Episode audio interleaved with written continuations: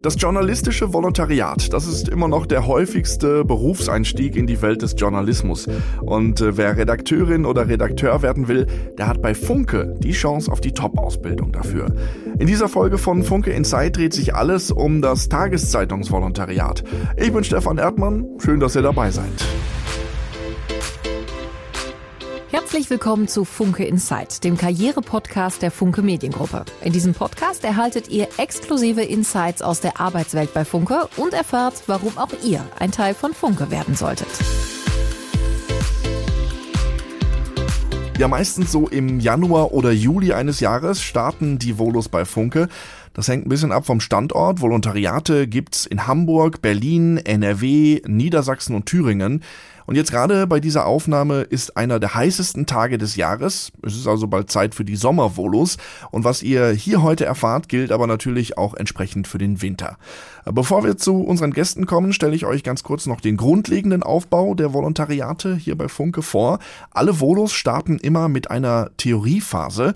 Diese Grundausbildung findet bei Pro Content, dem Ausbildungspartner von Funke, statt in Essen, zusammen mit allen Funke Volos. Äh, danach stehen dann verschiedene Stationen in den Lokalredaktionen an, immer im Wechsel mit zentralen Stationen wie Layout, Foto ähm, oder auch der Mantelredaktion. Und den Abschluss der zwei Jahre bildet dann eine Projektphase oder eine Special Interest Phase und dabei übernimmt die Volontärin oder der Volontär nochmal dann ein gutes Stück mehr Verantwortung. Wie wichtig die Volos für den Redaktionsalltag sind, das hat uns Jan Hollitzer erzählt. Der ist Chefredakteur der Thüringer Allgemeinen. Junge Menschen bringen natürlich auch immer andere Sichtweisen und Blickwinkel auf verschiedenste Themen mit, haben andere Anforderungen an Problemlösungen zum Beispiel, die auf ihren Lebensalltag, ihre Lebens Lebenswirklichkeit passen. Und damit sind sie für uns einerseits ein Seismograph und andererseits aber auch ein Ideengeber für Themen, mit denen wir neue Zielgruppen ansprechen können. Und auch durch das veränderte Mediennutzungsverhalten sind wir da natürlich auch viel näher dran an Entwicklung und an Problemlösungen, wie wir Nachrichten, Inhalte, manchmal auch unterhaltende, vermitteln können und das eben zielgruppengerecht. So, jetzt lassen wir die Volos am besten mal selbst zu Wort kommen. Wir sind jetzt mit Tanja verabredet verabredet. Sie ist äh, 26 und aktuell Volontärin in Braunschweig bei der Braunschweiger Zeitung. Es soll jetzt gehen um ihren Arbeitsalltag, um besondere Höhepunkte in ihrem Volo und auch so ein bisschen um ihren weiteren Weg. Tanja, verrat uns doch erstmal, warum du dich für ein Volo bei Funke entschieden hast. Ja, also 2015 stand ich vor der Wahl, was mache ich jetzt? Ich musste ein Pflichtpraktikum im Rahmen meines Studiums absolvieren und einfach aus praktischen Gründen fiel meine Wahl auf die Lokalredaktion in Helmstedt, die gehört zur Braunschweiger Zeitung. Also habe ich bei den Helmstedter Nachrichten gefragt, hallo, haben Sie einen Praktikumsplatz für mich? Ich bin Kulturwissenschaftlerin, angehende. Mir macht der Umgang mit Sprache sehr viel Spaß und ja, ich durfte dort drei Monate ein Praktikum machen und habe da gemerkt, es macht mir ganz schön viel Spaß, mit Menschen zu sprechen und einfach Geschichten aufzuschreiben, der Seele eines Ortes ein bisschen näher zu kommen. Und so war es dann auch, dann, dass ich gegen Ende meines Studiums gesagt habe, das möchte ich gerne beruflich weitermachen. Und ich möchte über das Verhältnis einer freien Mitarbeiterin hinaus auch mich entfalten und ein bisschen mehr in die Tiefe gehen. Du hast dich für Helmstedt entschieden, wahrscheinlich äh, klassischerweise wie so viele, die in den Journalismus starten, weil das eine geografische Nähe auch für dich hatte. Ja. Gab es äh, darüber hinaus noch spezielle Faktoren, die für Funke sprechen aus deiner Sicht? Ja, also mir hat auch gefallen damals schon die Vielfalt der Redaktionen, die dann auch zusammenarbeiten. Das heißt, die Helmstädter wie auch die Wolfenbüttler oder Wolfsburger, die sind im ständigen Austausch mit der Redaktion in Braunschweig, was die Gestaltung des Mantels angeht und so weiter. Das habe ich damals schon mitbekommen. Ich war auch, bevor ich überhaupt irgendwas im Journalismus gemacht habe, sowieso Leserin der Braunschweiger Zeitung. Und daher habe ich dann schon geahnt, dass man da wirklich viel erlebt. Lass uns über das Volontariat sprechen. Wie hat das bei dir angefangen? Wie hat dir das gefallen? Der Einstieg in eben dieses professionelle journalistische Arbeiten? Gegen Ende meines Studiums habe ich eine Ausschreibung gesehen, dass die Braunschweiger Zeitung eine Volontärin sucht oder einen Volontär im Bereich Online und Print. Das hat mich besonders angesprochen, dass es auch explizit für online ausgeschrieben war. Das heißt, so bin ich dann im Oktober 2019 gestartet in der Lokalredaktion Wolfenbüttel und im Januar 2020 bin ich dann für vier Wochen nach Essen gefahren, denn dort äh, hat die Funke Mediengruppe eine Kooperation mit der ehemaligen Medienakademie, das heißt heute Pro Content. Und da hatte ich ein Volo-Blog-Seminar. Da habe ich alles gelernt, vom Fotomachen bis hin zum Teasern für online. Wie gestalte ich einen Einstieg? Und das auch alles bei erfahrenen Journalistinnen und Journalisten. Vier Wochen lang quasi im Volo-Bootcamp gewesen, wenn man das so will. Und ja, dann im Februar wieder zurück nach Braunschweig und frisch inspiriert, auch durch den Austausch mit den anderen Volos aus ganz Deutschland, aus Thüringen, NRW, Hamburg, habe ich dann in Braunschweig angefangen und bin die verschiedenen Stationen bis jetzt durchlaufen. Und dann kamst du zurück aus Essen, aus dieser pulsierenden Medienmetropole, hm. voller Eindrücke und hast das alles direkt auch umsetzen wollen oder umsetzen können, wahrscheinlich auch in deiner weiteren Arbeit dann. Ja, absolut. Also ähm, in Essen haben wir viel gelernt, was Online-Journalismus angeht, der ja immer, immer größeren Raum annimmt. Es sollte ja eigentlich selbstverständlich sein. Jeder guckt ständig aufs Smartphone und dementsprechend haben wir da auch gelernt, die Artikel für Smartphone zu, zu optimieren und auch Themen zu schreiben, die die entsprechende Zielgruppe auch bedient. Und da konnte ich, muss ich auch wirklich hervorheben, immer meine Ideen anbringen. Sie wurden immer angehört und auch teilweise umgesetzt. Das hat mich auch sehr gefreut. Und das sehe ich auch nicht als selbstverständlich an, dass man da als Auszubildende so viel Mitspracherecht hat, sage ich mal. Das verstehe ich. Nimm uns ein bisschen mit auf die Reise, was so deinen typischen Arbeitsalltag angeht. Wie, wie sieht dein Tag aus? in den Funke mhm. Lokalredaktionen als Volontärin? Ich fange mal an mit meinem allerersten Volo-Monat. Ich reise mal in die Vergangenheit, denn da gab es noch keine Pandemie, zumindest nicht in Deutschland. Da war es so, da haben wir so ungefähr um 10 angefangen. In, bei mir war es in Wolfenbüttel. Das heißt, ich bin so eine Stunde eher losgefahren, bin dorthin, habe die Redaktionsräume aufgeschlossen und habe erstmal mein E-Mail-Postfach überprüft, habe rumtelefoniert mit möglichen Protagonistinnen und Protagonisten bin dann so um elf oder zwölf zu einem Termin gegangen und habe mir ja erzählen lassen, was den Menschen so wichtig ist. Also zum Beispiel bin ich einmal bei der Tafel gewesen, einmal habe ich äh, in der Suppenküche mitgeholfen und das als Reportage verarbeitet. Und ja, so nachmittags habe ich das dann geschrieben und abends ging es in die Druckerei. Wo an diesem Tagesablauf findet Kaffee statt bei euch im Print? ja, also Koffein ist sowieso ein grundsätzlicher Bestandteil meiner Arbeit. Also ist eigentlich immer dabei. Nein, also wir machen natürlich auch Pause und wir essen auch in vielen Redaktionen gemeinsam Mittag. Also es ist nicht nur Arbeit in dem Sinne, dass man sagt, oh, ich weiß nicht, wo mir der Kopf steht. Es ist auch viel, ja, persönliche Entfaltung, sage ich mal. Ja, Hauptsache Koffein. Aber Spaß beiseite mal, ähm, beschreib mal so ein bisschen die Highlights, die so bisher dich in deinem Volontariat begleitet mhm. haben oder die sich ereignet haben? Was gefällt dir besonders gut? Also was mir besonders gefällt, ist das Mobile Reporting. Das heißt, ich packe mein Smartphone ein, ich packe mein Gimbal ein, dass ich Videos machen kann und schließe im Idealfall noch ein Mikrofon an und ich versuche es gerade zur Gewohnheit zu machen, immer wenn ich irgendwo bin und mit einer Person spreche, mache ich das Handy an, halte die Kamera auf die Person und frage die noch zusätzlich etwas, sodass wir den Lesern und Leserinnen auch einen Mehrwert anbieten können online und dass wir auch auf Instagram so ein bisschen präsenter sein können und so weiter und so fort. Und da kommt mir in den Sinn ein Salzgitteraner Influencer, der auf TikTok total durchgestartet ist. ist so ein lustiger Typ und natürlich durfte ich den Film, hatte der gar nichts gegen und das vermittelt nochmal viel mehr. Also mein Highlight sind wirklich die Artikel, wo ich wirklich nochmal einen Schritt mehr gehen kann. Noch hier noch eine Audiospur einfügen kann, da noch ein Video machen kann. Also das gefällt mir wirklich am besten und da kommt mir gleich in den Sinn, wie gesagt, der Salzgitteraner TikToker. Dann haben wir an einer Serie gearbeitet, redaktionsübergreifend. Das ist eine Fahrradserie. Da konnte ich dann auch eine Karte mit erstellen und natürlich habe ich auch ein Video gedreht und so weiter und so fort. Also so das Multimediale ist, bleibt mir immer am längsten im Gedächtnis. Also alle, die mal in irgendeiner Form als Praktikantin oder Praktikant schon mal in so eine Lokalredaktion reingeschnuppert haben, die werden das wissen. Für alle anderen, die jetzt zuhören, sich für ein Volontariat interessieren, wird glaube ich, da auch ganz deutlich, dass ihr von vornherein relativ viel eigenverantwortlich macht. Ne? Also ihr lauft nicht irgendwo mit, mit einem Redakteur, sondern ihr arbeitet schon sehr selbstständig. Das ist ja durchaus auch ja, ja. nochmal sehr positiv hervorzuheben. Es gibt zum Abschluss der Volontariate bei Funke so eine Art Special Interest Phase oder Projektphase. Mhm. Wie sieht das genau aus? Also die Special Interest Phase bei Funke findet im letzten Drittel des Volontariats statt. Das heißt, so im vierten Halbjahr, wenn man das so einteilen möchte, ein Volontariat dauert ja ungefähr zwei Jahre. Und da macht man ein Praktikum oder ähnliches. Bei mir ist es pandemiebedingt jetzt einfach so gekommen, bei mir ist es einfach ein Projekt im Haus, aber wirklich eigenverantwortlich. Auch ich entwickle einen Podcast zusammen mit einem anderen Volo-Kollegen und da gehen wir wirklich alles durch. Wie, wie vermarkten wir das? Wie vermarkten wir das im Print? Wie vermarkten wir das bei Instagram und so weiter?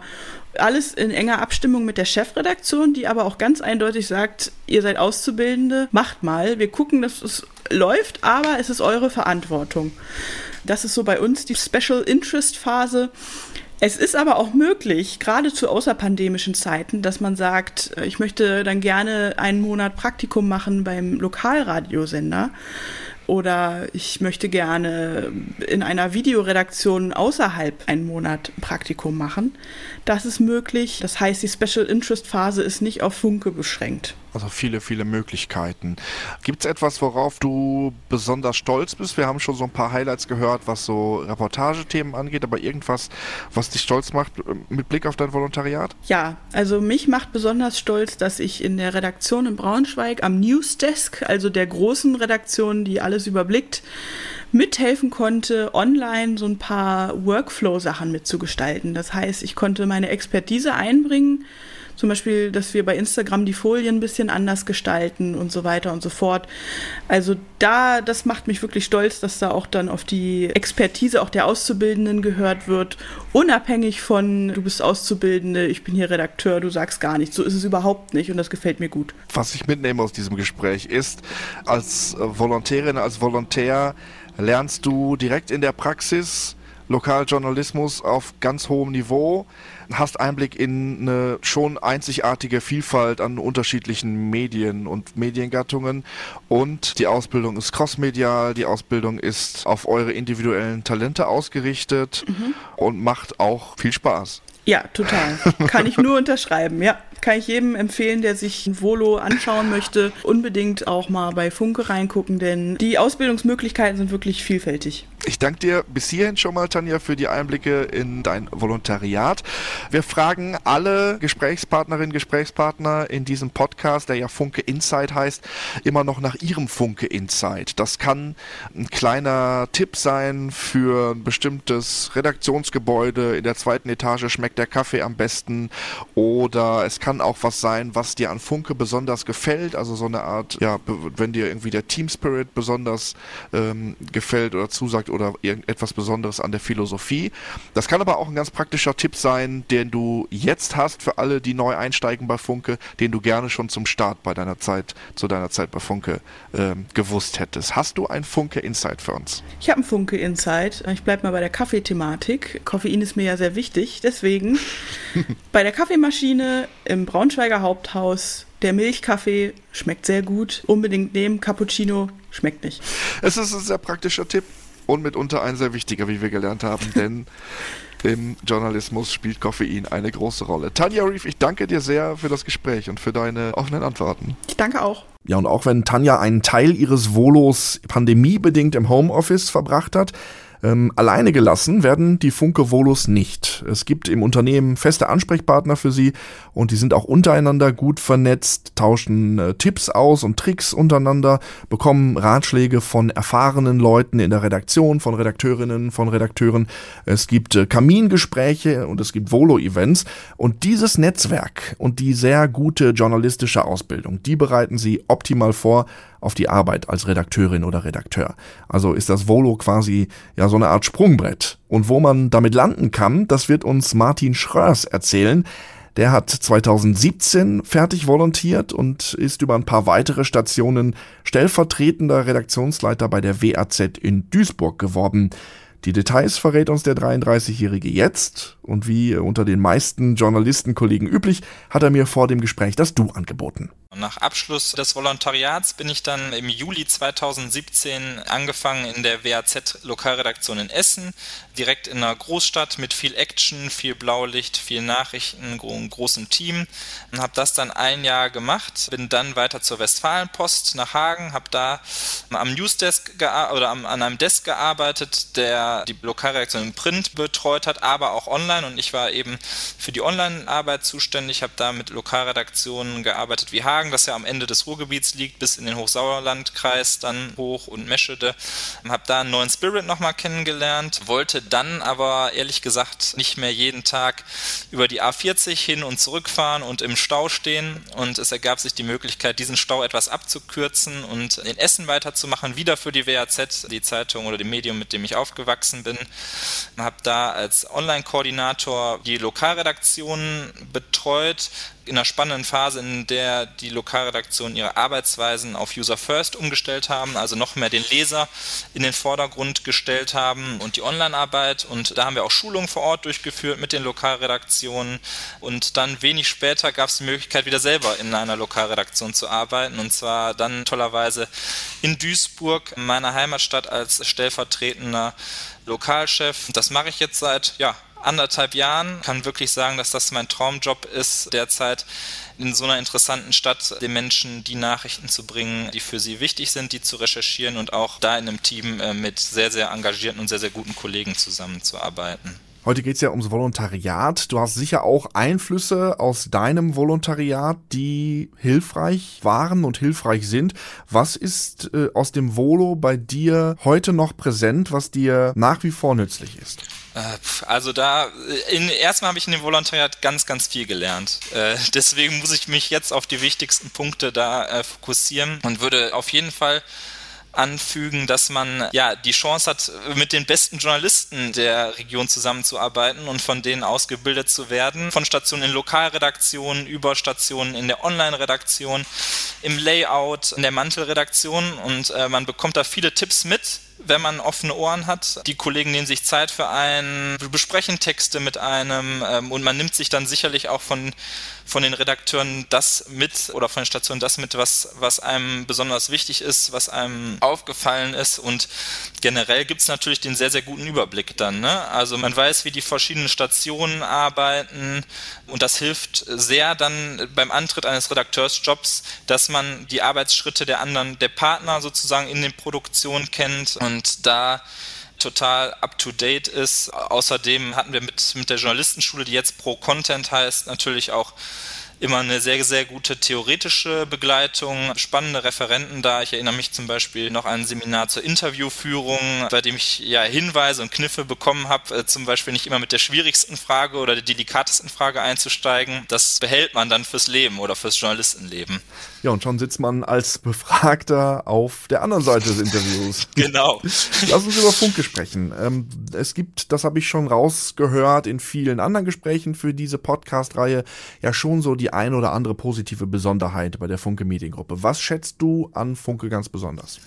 Also für mich sind es so zwei Seiten. Ne? Einmal ist es die Seite Tradition und Mythos, also gerade hier im Ruhrgebiet, wenn man von der, zum Beispiel hier von der WAZ spricht, ist das die Zeitung, mit der die Menschen aufgewachsen sind. Jeder kennt die Zeitung, damit arbeitet man eigentlich für einen der größten Player vor Ort, was irgendwie ja schon immer eine Ehre ist. Und dann ist es jetzt die moderne Ausrichtung, ne? also dass man mit User First da eine Vorreiterrolle einnimmt, so gefühlt schon immer einen Schritt voraus ist derzeit und dass ich auch in der gesamten Zeit bei der Funke Mediengruppe immer die Chance bekommen habe, mich weiterzubilden. Ne? Also interessante Coachings, an Seminaren teilzunehmen, die dann immer auch mal die Möglichkeit geben, über den Tellerrand hinauszublicken.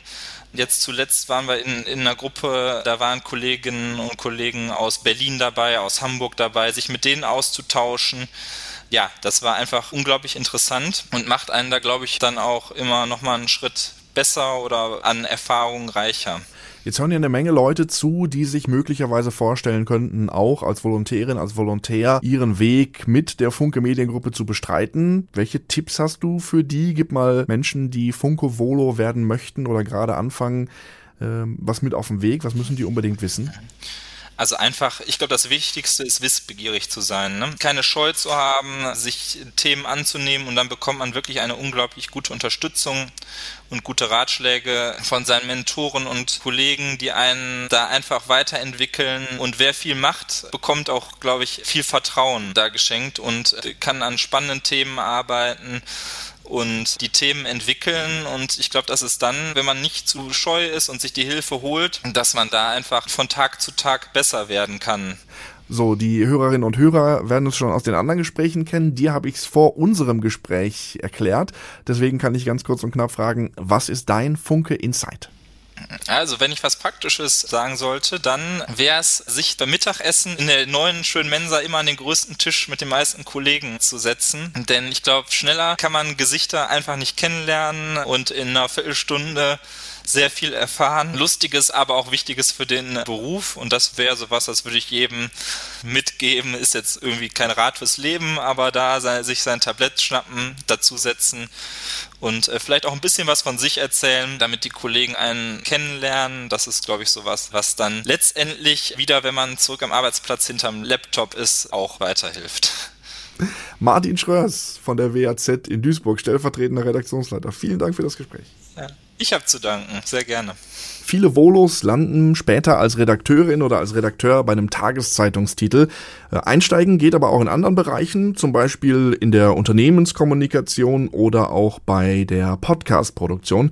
Und ich habe extra für diesen Podcast auch nochmal bei verschiedenen anderen Funke-Titeln in den Chefetagen nachgehört zum Thema Volontariat. Jan Hollitzer von der Thüringer Allgemeinen habt ihr ganz am Anfang schon gehört. Jetzt kommen wir zum stellvertretenden Chefredakteur der Westfalenpost, Thorsten Berninghaus. Der bringt nochmal auf den Punkt, wieso sich ein Volo bei Funke lohnt. Volontärinnen und Volontäre sind bei uns vollwertige Mitglieder der Redaktion. Es geht um Praxis, Praxis, Praxis, begleitet durch erfahrene Kolleginnen und Kollegen. Unsere Volontärinnen und Volontäre sehen den Online-Nachrichtentisch, sie sehen den Blattmacher-Desk, sie sind in diversen Lokalredaktionen, sie können in viele Funke-Abteilungen hineinschauen. Also Praxis, Praxis, Praxis. Das ist schön eingängig und zu den Perspektiven für Volontärinnen und Volontäre bei Funke habe ich Alexander Marinos befragt. Der ist stellvertretender Chefredakteur der WAZ. Es hat sich gezeigt, dass gute und sehr gute Absolventinnen hervorragende Chancen haben, einen Redakteurstock zu ergattern. Und übrigens nicht wenige von ihnen entwickeln sich schnell zu unseren Führungskräften von morgen. Was will man dem hinzufügen? In dieser Folge drehte sich bei uns alles um die Volos bei Funke. Das war Funke Insight, der Karriere-Podcast der Funke Mediengruppe. Ich freue mich auf die nächste Folge. Seid gerne wieder dabei. Mein Name ist Stefan Erdmann. Produktion Lars Hasenbein und Stefan Erdmann von Ankermann TV. Redaktion Rebecca Püttmann und Pia Marie Kontny, Funke Mediengruppe. Producerin ist Marta Amankwa von Westfunk. Eine Produktion im Auftrag der Funke Mediengruppe. Bis dahin, macht's gut. Tschüss. Infos zu den Karriereoptionen und Einstiegsmöglichkeiten findet ihr unter volontariat.funkemedien.de.